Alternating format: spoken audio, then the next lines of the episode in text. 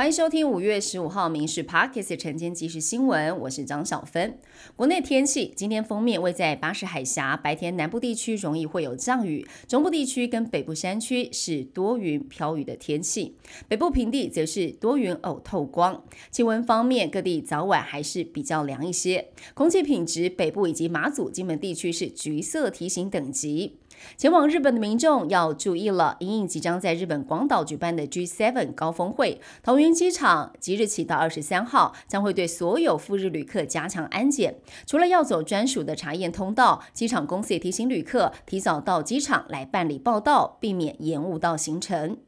台北市信义区地层下陷，地面天坑已经灌浆填平了。都发局表示，今天会恢复道路通行，只是后续还要对地层跟建筑物做完整检查，所以当地的居民至少还需要一到两周才能够回家。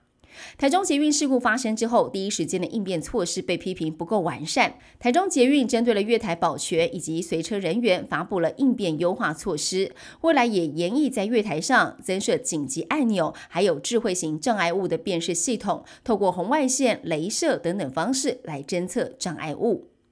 有人在诚品书店网购了《阿贡打来怎么办》这一书，事后竟然接到了统战试调电话，有中国口音的人致电询问读后心得，还声称中国必然武统。台湾激进党质疑诚品各自外泄，数位发展部数位产业署要求诚品生活公司今天要做出说明，提供相关的资料，理清相关的各自保护措施是否符合法规。先前有医师因为判断患者不需要开立巴氏量表，遭到家属殴打，引发了各界对巴氏量表存废的讨论。前卫生署副署长就说，巴士量表根本就不该存在，高龄社会需求倍增，不该限制申请。民团也建议，患者的自主能力不需要由医师来背书，申请外籍看护评估可以回归到长照系统。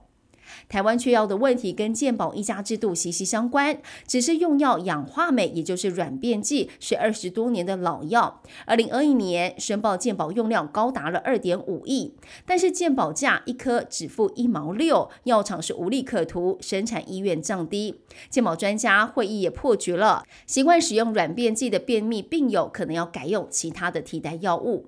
最新的统计，台湾女性寿命平均比男性多了六点五八岁，不健康余命也比男性多了一点六九年，长达大约是八点四六年需要别人照顾。成年女性身体活动不足率平均超过五成五，可能是原因。国健署就建议每周至少是一百五十分钟中等强度的有氧运动，可以每次十分钟，分段累积到每天三十分钟。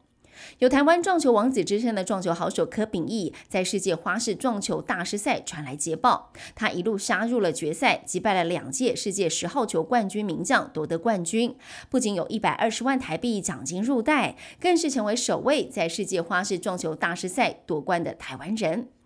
泰国大选百分之九十七计票完成，选民反对或军方支持的政府持续来执政，两个主要在野党遥遥领先，执政将近十年的政府遭遇重大的挫败。由于新总理产生方式对军方是有利的，反对党即便是胜选，也不一定能够顺利的执政。如果要执政，在野阵营必须跟包括了军政府任命、具有军方背景的参议院成员来达成协议，就总理人选来进行表决。以上新闻由民事新闻部制作，感谢您收听。更多新闻内容锁定下午五点半《民事 Parkes 晚间即时新闻》。